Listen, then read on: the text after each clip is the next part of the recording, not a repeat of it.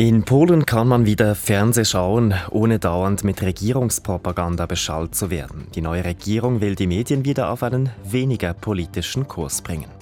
Und als erstes Land weltweit erlaubt Norwegen Grabungen am Meeresgrund. Man hofft, mehr Metalle zu finden für den Klimaschutz, also Metalle, die zum Beispiel eingesetzt werden können für die Elektromobilität. Man hofft aber auch mehr Unabhängigkeit bei diesen Rohstoffen für Europa, nämlich von China. Doch es gibt auch Kritik. Wir sprechen darüber im 4x4 Podcast. Heute mit Dominik Rolli. Durch das Mediensystem in Polen geht gerade ein Ruck. Die neue Regierung hat die gesamte Führungsriege entlassen. Das Programm wurde per sofort umgestellt. Mit dieser Rosskur will die Regierung die Medien wieder unparteilich machen. Sie ist pro-europäisch und hat dies zu einer Priorität erklärt. Die betroffenen Medien galten bisher als Propagandamaschinerie der vorherigen rechtskonservativen Regierung. Isabel Meissen hat den freien Journalisten Jan Opielka gefragt, wie merkt man, dass die Fernsehprogramme jetzt bereits umgestellt sind? Oh, das merkt man konkret daran, dass beispielsweise der Nachrichtensender des staatlichen Rundfunks komplett abgeschaltet wurde. Der Internetauftritt äh, funktioniert nicht und der Sender sendet einfach nicht. Das merkt man auch daran, dass gestern die Nachrichtensendung, die Hauptnachrichten um 19.30 Uhr, die eine große Einschaltquote eigentlich haben, nicht gesendet wurden. Stattdessen wurde ein neuer Journalist präsentiert, der, der gesagt hat, dass ab heute neue Nachrichten gesendet werden, die eben nicht mehr Propaganda sind. Man merkt es aber auch daran, dass beispielsweise im staatlichen Rundfunk, ähm, ich habe mir Nachrichten angehört, äh, dass darüber nicht berichtet wurde. Es gab Nachrichten, ganz normal, aber über diesen Vorgang wurde nicht berichtet. Also man merkt es schon sehr konkret. Das sind gröbere Vorgänge, die da passieren. Jetzt gab es am Hauptsitz des öffentlich-rechtlichen Fernsehsenders eine Demonstration am Abend. Man versuchte wohl gar das Gebäude zu besetzen. Was weiß man darüber?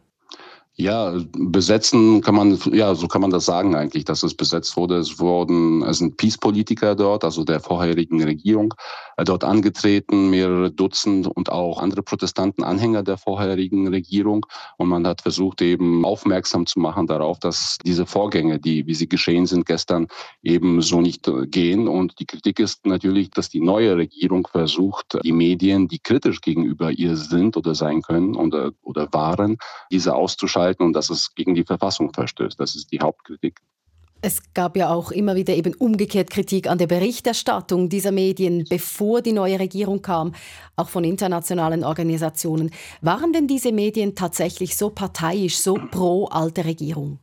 Ja, das muss man so sagen. Also ähm, das war so, dass ähm, gleich nach der Regierungsübernahme durch die PiS im Jahr 2015 hat sie entsprechend die Gesetze geändert und dann eben neue Leute installiert. Eine kurze Zeit lang war das so, dass die Nachrichten dann relativ neutral waren, aber das wirklich nur ganz kurz. Und dann ist das tatsächlich zu einer eigentlich reinen Propagandamaschine für die regierende PiS, für die damals regierende PiS verkommen. Und die Nachrichten, also das, das hat wirklich jegliche journalistische Standards unterschritten Nachrichten, was dort gesendet wurde.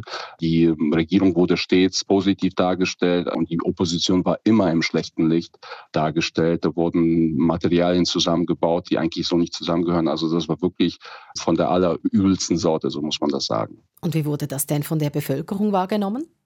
Ja, das wird natürlich gespalten wahrgenommen. Wissen Sie, diejenigen, die gegen die ausgeschiedene Regierung, die jetzt abgewählt wurde, waren, die haben natürlich das harsch kritisiert und da gab es auch ganz viele Meme und ganz viel Kritik, aber auch mit Humor wurde das zum Teil wahrgenommen, weil das wirklich sehr, sehr schlechte Qualität war und Propaganda war. Und von den Anhängern der Peace wurde das natürlich verteidigt, wobei nicht von allen, also von Menschen, die dann tatsächlich auch sich einen kühleren Blick bewahrt haben, wurde auch schon eingeräumt, dass das eigentlich übertrieben ist, wie das gesendet wird. Aber es, also es war, wie gesagt, die Bevölkerung war da gespalten, ganz deutlich. Nun soll es anders werden, die Medien sollen anders berichten, unabhängig wie die neue Regierung sagt unter Donald Tusk. Sie hat ja ganz viele Pläne für das Land. Warum sind die Medien eine ihrer Prioritäten? Ja, das ist eine der Prioritäten, weil eben äh, die Regierung argumentiert, dass wir ein öffentlich-rechtliches System brauchen, beziehungsweise Medien, die entsprechend nach bestimmten Standards berichten. Das ist das, was sozusagen offiziell gesagt wird. Ich glaube, da gibt es auch ganz viel persönliche Befindlichkeiten von Regierungschef Tusk, denn er wurde von den staatlichen Medien massiv angegriffen und auch wirklich deutlich unter der Gürtellinie angegriffen. Also ich glaube, das ist sozusagen auch ein bisschen Rache dabei. Aber es geht darum, tatsächlich, dass man die Medien mehr oder weniger neutralisiert. Man muss sagen, dass Regierungschef Tusk auch vor 2015 kein Fan der öffentlich-rechtlichen Medien war. Er hat beispielsweise vor 2015 gesagt, er selbst zahle keine Rundfunkgebühren. Daraufhin sind die Rundfunkgebühren Einnahmen total eingebrochen. Und ich glaube, es ist das Ziel, das auch ein bisschen verdeckte Ziel, dass man sie tatsächlich neutralisiert und in ihrer Reichweite und in ihrem Einfluss einfach beschränkt. Was wir uns auch noch anschauen müssen, ist die Art und Weise, wie das beschlossen wurde, dieses Vorgehen, nämlich per Resolution und nicht per Gesetz. Das ist auffällig. Warum dieses Vorgehen? Ja, das ist ganz wichtig, dass Sie das erwähnen, weil das wird auch ein Vorgang sein, der auch in anderen Politikfeldern von der neuen Regierung angewandt werden wird. Das wird deswegen so gemacht, weil im polnischen Regierungssystem der Staatspräsident Andrzej Duda eine ziemlich starke Position hat und er kann jedes Gesetz mit seinem Veto blockieren und die Parlamentsmehrheit hat dann nicht die Möglichkeit, dieses Veto nochmal zu überstimmen, weil sie nicht entsprechend viele Leute im Parlament hat. Und deswegen bewegt sich auch dieses Vorgehen, was gestern geschehen ist, nicht nur deswegen, deswegen, wie es geschehen ist. Das heißt, dass es dort zu Handgreiflichkeiten gekommen ist bei der Übernahme oder beim Eintritt des neuen Personals. Und die Regierung wird versuchen, eben mit Resolutionen, mit Beschlüssen das Veto, das mögliche Veto des Präsidenten, der übrigens auch sich kritisch dazu geäußert hat, zu den äh, Vorgängen gestern, eben zu umgehen. Wir werden das also vielleicht noch öfter sehen. Jetzt Donald Tusk, die neue Regierung will möglichst schnell vorwärts machen beim Umbau dieser Medien. Wie schätzen Sie das ein, Herr Pielka? Wird ihm dieser Umbau, wird das Donald Tusk gelingen? Ja, ich glaube, er rechnet ein bisschen damit, der Zweck heiligt die Mittel, sagt man ja immer. Und ich glaube, dass man damit rechnet. Ich hatte das am Anfang erwähnt, dass gestern ein neuer Journalist, Chefredakteur, dort gesagt hat, dass ab heute neue Nachrichten gesendet werden. Und das ist übrigens ein Journalist, der als relativ neutral gilt, der als sozusagen nicht im jetzigen Regierungslager klar zuzuschreiben ist. Und ich glaube, die beste Weise wäre, dass man tatsächlich versucht, relativ neutrale Nachrichten äh, versuchen zu senden, was in Polen Polen schon eine Errungenschaft wäre für die öffentlich-rechtlichen Medien und so sozusagen den Schaden zu begrenzen, der dadurch eigentlich entsteht, dass man faktisch äh, gestern sich in einer rechtlichen Grauzone bewegt hat. Sagt der freie Journalist Jan Opielka. Die ukrainische Armee hat 450.000 neue Soldaten angefordert. Das sagte der ukrainische Präsident Volodymyr Zelensky am Dienstag. Er sprach von einer sehr sensiblen Angelegenheit. Um so viele neue Soldaten zu rekrutieren, brauche es umgerechnet rund 12 Milliarden Euro. Nach bald zwei Jahren Krieg hat die Bereitschaft zur Verteidigung bei vielen abgenommen. Woher also könnten diese zusätzlichen Soldaten kommen? Das hat Nicole Roos den freien ukrainischen Journalisten Denis Trubetskoy gefragt. Also die Antwort ist aus der ukrainischen Bevölkerung, also das Mobilisierungspotenzial der Ukraine beträgt im Moment noch so zwischen sieben und acht Millionen Männer im wehrpflichtigen Alter. Also die genauen Zahlen kennt dazu natürlich vor allem der ukrainische Generalstab. Das sind einfach grobe Einschätzungen, die ich kenne. Also im Moment dienen ungefähr eine Million Soldaten in der Armee. Das bedeutet nicht, dass alle davon jetzt an der Front sind, aber theoretisch wären die Männer definitiv da. Aber es gibt da einfach andere andere Probleme, also Wirtschaftsprobleme, aber auch die Tatsache, dass relativ viele Männer für Einberufungsämter aus unterschiedlichen Gründen noch unsichtbar sind. Es gäbe also genug Männer, wehrpflichtige Männer dürfen ja nicht ausreisen. Warum ist es trotzdem so schwierig, diese Männer zu rekrutieren? Ein Problem ist dabei, dass relativ viele Männer sich nicht dort aufhalten, wo sie gemeldet sind. Und das ist in erster Linie einfach ein natürliches Problem. Also die Männer waren jetzt nicht verpflichtet, vor dem Krieg den Wechsel ihres Wohnortes unbedingt beim Einberufungsamt zu wechseln. Und nach dem 24. Februar des letzten Jahres kamen noch Millionen Binnenflüchtlinge hinzu. Und das ist der Grund, warum das Verteidigungsministerium in diesem Jahr der Schaffung eines elektronischen wehrpflichtigen Registers Arbeitete. Und das ist im Prinzip so ein Register, in das alle Daten der Staatsbehörden, zum Beispiel der Steuerbehörde oder des Wahlregisters fließen. Und das soll diese Sichtbarkeit erhöhen. Dieses Register soll jetzt bald an den Start gehen. Aber es ist noch nicht ganz bereit. Wie würde diese Online-Mobilmachung konkret aussehen? Ich glaube, hier sind wirklich so ein bisschen zwei unterschiedliche Sachen. Das eine ist dieses elektronische Webpflichtenregister, das ich angesprochen habe, und das gilt quasi für die Fortsetzung der klassischen Mobilmachung, die auch jetzt läuft. Weil sie vermutlich unter der Online-Mobilmachung meinen, dass es dieses Rekrutierungssystem, an dem aktuell gearbeitet wird, als eine Art freiwillige Alternative zur Mobilmachung. Und das soll im Prinzip so aussehen, dass man online eine Bewerbung einreicht, spricht und auch einen Test durchmacht, dann gibt es ein Vorstellungsgespräch und der Punkt bei diesem Rekrutierungssystem, das jetzt bald vorerst für Drohnenpiloten als Pilotprojekt an den Start geht, das ist eben, dass man genau auf die Position landet, für die man sich zuerst beworben hat. Gerade bei diesem System würden die Einberufungsämter außen vor bleiben. Die grundsätzliche Idee dahinter ist, dass es relativ viele Männer und insgesamt Menschen geben könnte, die eigentlich Interesse an einem Dienst hätten, die aber so ein bisschen Angst davor haben, dass die Einberufungsämter zu sowjetisch geprägt sind, vielleicht teilweise zu korrupt sind und dass man dann irgendwie ohne Ausbildung nicht in der Einheit landet, sehr schnell an der Front. Ob das wirklich funktioniert oder nicht, das wird man sehen. Aber wie gesagt, also die Idee dahinter ist sowohl die Pflichtmobilmachung transparenter zu machen, als auch freiwillige Alternativen anzubieten, um das einfach interessanter für die Menschen zu machen, die Bedenken haben, aber die eigentlich an einem Dienst interessiert produziert werden. Können Sie etwas sagen, welche Truppengattungen haben am meisten Bedarf? Also das ist wirklich auch so eine Frage, die sich in erster Linie an den Generalstab richtet und dazu ist halt vieles geheim. Aber ganz grundsätzlich die Antwort ist, dass wir gesehen haben, dass die Infanterie in diesem Krieg doch eine sehr, sehr große Rolle spielt. Und wir können davon ausgehen, dass wenn solche Zahlen genannt werden, also zwischen 450.000 und 500.000 Menschen, dann geht es sehr stark eben um Infanterie. Ist es auch ein Thema, dass ukrainische Frauen für den Militärdienst an die Front angeworben werden könnten? Es ist eher ein Thema, über das gerne spekuliert wurde und auch so ein bisschen von der russischen Propaganda. Der Stand ist, dass es mehrere zehntausend Frauen gibt, die freiwillig bei der Armee dienen. Das Zukunftskonzept des Verteidigungsministeriums sieht vor, dass zukünftig Männer und Frauen gleiche Chancen bei der Armee bekommen. Aber aktuell ist Mobilmachung der Frauen kein Thema. Das wirkliche Thema ist die Senkung des Einberufungsalters für die Männer von 27 Jahren auf 25 20 Jahren. Hier geht es wirklich um Kriegsdienst. Dazu wurde ein Gesetz verabschiedet, das vom Präsidenten Zelensky noch nicht unterschrieben wurde, aber es wird vermutlich zeitnah geschehen. Zelensky sagte, dass diese zusätzliche Mobilmachung rund 12 Milliarden Euro kosten solle. Kann die Ukraine das überhaupt bezahlen? Also im schlimmsten Fall wird natürlich die Regierung schauen, wie man die Gelder zusammenkriegt. Aber dass diese Wirtschaftsherausforderung eine echte ist, äh, das stimmt. Also diese rund 12 Milliarden Euro, also ich bin jetzt kein großer Wirtschaftsexperte, aber so wie ich das verstehe, das ist ungefähr die Hälfte des aktuellen Haushaltsdefizits, also das ist viel.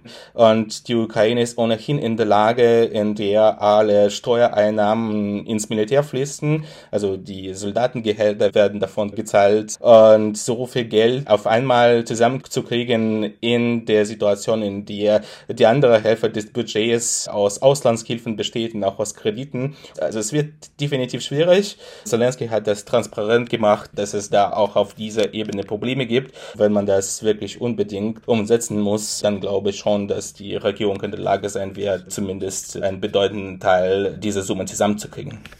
Das Geld ist also knapp. Wie realistisch sind die Mobilisierungspläne? Ich gehe davon aus, dass es wohl vorerst keine 450.000 werden, aber dass die Ukraine natürlich noch viel weiter mobil machen muss. Aber in welchem Umfang, das werden wir sehen. Gleichzeitig, wie schon angedeutet, 450.000, das ist erstmal recht viel. Sagt der ukrainische Journalist Denis Trubetskoy in Kiew. Der Krieg in Gaza geht weiter, trotz internationalem Druck auf Israel. Der UNO-Sicherheitsrat hat den Entscheid über eine Resolution für eine Waffenpause erneut vertagt.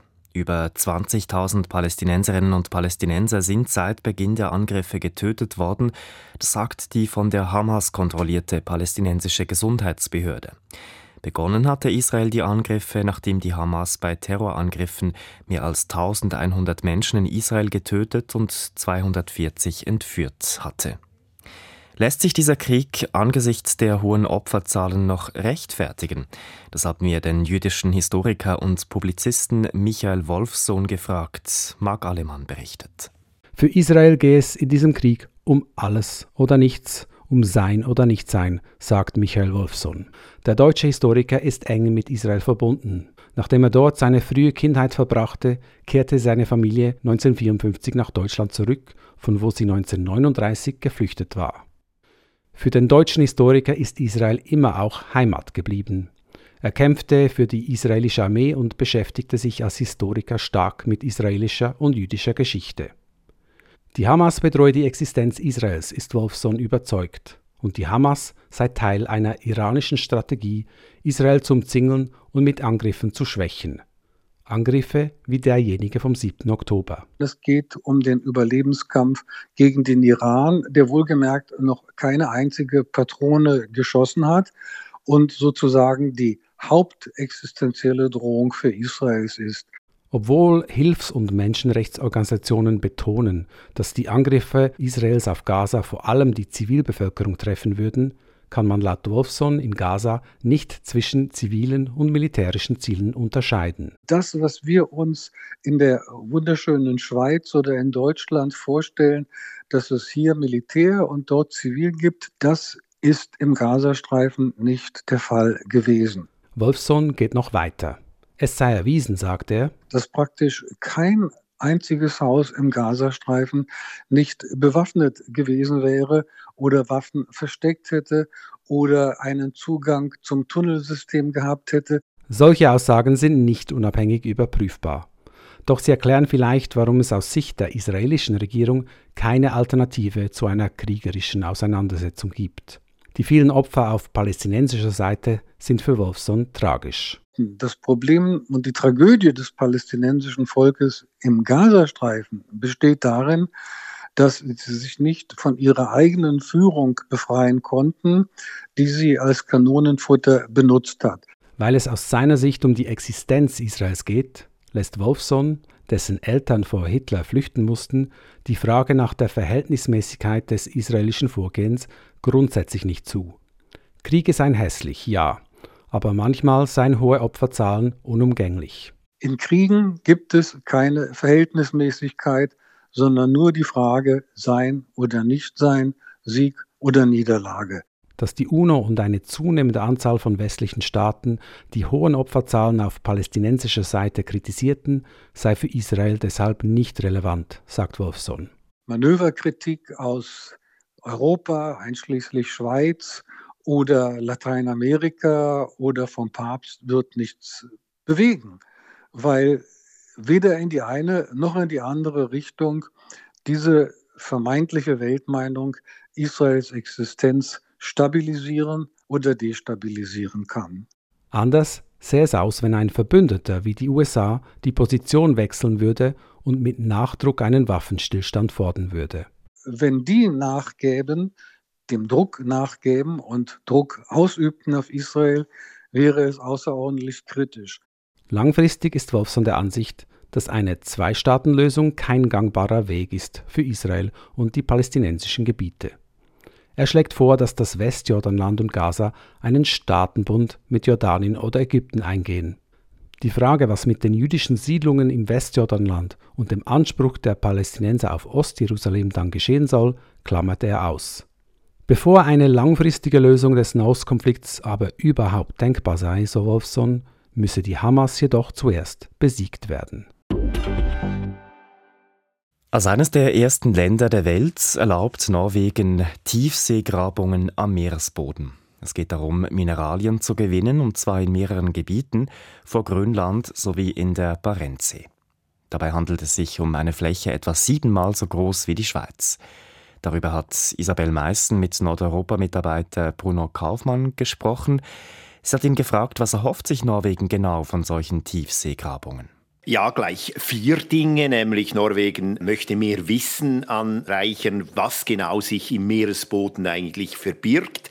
Man hofft, mehr Metalle zu finden für den Klimaschutz, also Metalle, die zum Beispiel eingesetzt werden können für die Elektromobilität. Man hofft aber auch mehr Unabhängigkeit bei diesen Rohstoffen für Europa, nämlich von China, das hier Weltführer ist heute. Und schließlich hofft Norwegen auf mehr Geld, auf mehr Reichtum. Man ist ja schon sehr reich durch die Öl- und Gaswirtschaft, aber die ist am Ausklingen und deshalb hofft man hier eigentlich eine weitere lukrative wirtschaftliche Entwicklung. Also da sind gleich mehrere Ziele, jetzt hunderte Meter Unterwasserbergbau zu betreiben. Das muss ein Riesenaufwand sein. Lohnt sich das denn für Norwegen? Ja, das muss ich jetzt zuerst einmal zeigen, denn äh, es ist tatsächlich so, denn so tief und umfassend ist eigentlich noch nie am äh, Tiefseeboden nach Rohstoffen gesucht worden. Aber Norwegen sieht natürlich auch eine Chance hier, eigentlich von Anfang an technologisch äh, zu einer Art Großmacht für den Tiefseebodenbergbau zu werden. Und das Land steht ja, wie ich schon gesagt habe, auch in Konkurrenz zu China, das hier vorwärts macht. Und hier möchte Norwegen sozusagen als die Demokratie demokratischere, umweltgerechtere Variante eben hier führend werden. Norwegen ist ja als großer Öl- und Gasproduzent bekannt. Bei diesen Grabungen wird es jetzt aber um Stoffe gehen, die eigentlich erneuerbare Energien voranbringen sollen. Das könnte sich ja am Ende noch konkurrenzieren. Wie passt das zusammen? Es passt natürlich für Norwegen schon zusammen, weil Norwegen ja seit äh, schon sehr langer Zeit eigentlich mit den Reichtümern im und unter dem Meer ja gearbeitet hat. Also einerseits das Meer als Speisekammer begreift, über die Fischwirtschaft, früher auch die Waljagd, dann eben das Meer sozusagen als Gas- und Ölschatzkammer, wo man eben in den letzten Jahrzehnten wirklich enorme Mittel generiert hat. Und jetzt eben drittens der Tiefseeboden als sogenanntes unerschlossenes Territorium für seltene Erden. Da möchte man eben eigentlich dieses Rezept, das Norwegen ja erfolgreich gemacht hat, eben, dass man nicht einfach die Rohstoffe und die Reichtümer an die Höchstbietenden verscherbelt, sondern als staatlicher Akteur hier Verantwortung übernimmt und eben langfristig sozusagen versuchen wird, auch Rohstoffe zu fördern. Und damit eigentlich kann man auch den eigenen Reichtum jetzt wieder einsetzen für die Zukunft. Denn Norwegen hat mit der Öl- und Gaswirtschaft einen der größten Staatsfonds der Welt eigentlich angereichert. Dort lagen im Moment über 1200 Milliarden Franken. Aus Sicht des Staates folgt das also einer gewissen Logik. Jetzt kommt umgekehrt Kritik an diesen Tiefseegrabungen, zum Beispiel von der Wissenschaft, von Naturschutzorganisationen, von der EU auch. Was sind da die konkreten Befürchtungen? Ja, das stimmt. Die Kritik und die Skepsis ist wirklich umfassend. Also die großen Umweltverbände, die warnen vor irreparierbaren Schäden am Meeresboden, wenn da jetzt die Bagger auffahren und zu graben beginnen. Auch Forscher raten klar von dieser Entscheidung, von dieser Richtung ab, weil sie sagen auch, viel zu wenig ist bekannt, wie das Ökosystem im Meer reagieren wird, wenn man jetzt eben hier in großem Maße die Rohstoffe fördern wird. Aber auch politisch gibt es viel Widerstand, nicht nur jetzt innenpolitisch in Norwegen, wo ja die sozialdemokratische Regierung vor allem von links-grün hier kritisiert wird, aber auch von der EU zum Beispiel. Sie lehnt eigentlich dieses Ansinnen kategorisch ab, weil man denkt auch, das könnte zu einem geopolitischen Pulverfass werden, wenn jetzt diese unberührten Tiefseeböden überall eben auch zur Förderung freigegeben wird. Und schließlich auf globaler Ebene gibt es ja auch eine Behörde für die Tiefseeböden der UNO und dort sind sehr viele Gesuche Suche im Moment hängig, aber es gibt auch schon viele Bekenntnisse, zum Beispiel von großen Firmen wie Google oder Samsung, die sagen ganz klar, wir wollen keine Metalle von diesen Tiefseeböden bei uns verwenden. Da sind also noch einige Punkte zu klären, auch wenn das grundsätzliche Okay jetzt erteilt wurde. Wie geht es denn jetzt weiter in Norwegen, Bruno Kaufmann? Was kommt da an Hürden auf das Land zu? Ja, das ist eben im Moment sozusagen jetzt einmal fast ein bisschen so, dass Norwegen beschlossen hat, auf eine Art Sichtflug zu gehen bei dieser Tiefseeförderung. Man hat ja eigentlich gehofft, dass das Parlament fast eine carte blanche gibt für die Behörden und die Privaten hier vorwärts zu machen. Aber man hat jetzt als Kompromiss auch mit den anderen Parteien eigentlich gewisse Kontrollpunkte eingesetzt, dass man nach ersten Untersuchungen eben nochmal genau hinschauen muss, was hat das potenziell für die Umwelt für Folgen. Also das Parlament wird erneut abstimmen müssen, bevor es wirklich zu einer Öffnung, zu einer konkreten Förderung geht. Aber man muss auch schauen, wie die wirtschaftlichen Interessen stehen, ob es private, internationale Akteure gibt, die hier enorme Mengen investieren möchten. Also man kann eigentlich sagen, da sind noch viele Hürden da, aber trotzdem dieser Grundsatzentscheid dieser Woche im Parlament, das ist eine Art Paradigmawechsel, weil es ist eigentlich fast die letzte Wildnis, die jetzt potenziell eben für die wirtschaftliche Ausbeutung freigegeben wird. Sagt Nordeuropa-Korrespondent Bruno Kaufmann. Das war der 4x4-Podcast vom Donnerstag, ausgewählte Inhalte aus dem Programm von SRF 4 News. Hier geht's gleich weiter mit der Aktualität. Mein Name Dominik Rolli.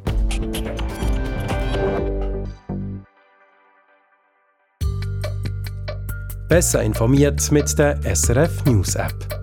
Unabhängige und verlässliche Nachrichten rund um die Uhr. Alain Berset gibt. Es ist nicht nur das Ende der Credit Suisse, sondern es ist auch das Ende einer Epoche.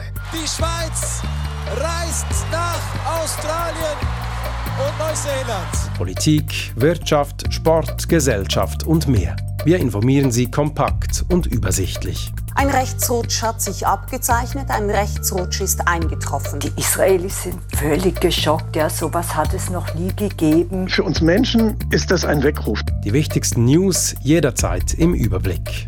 Besser informiert mit der SRF News App.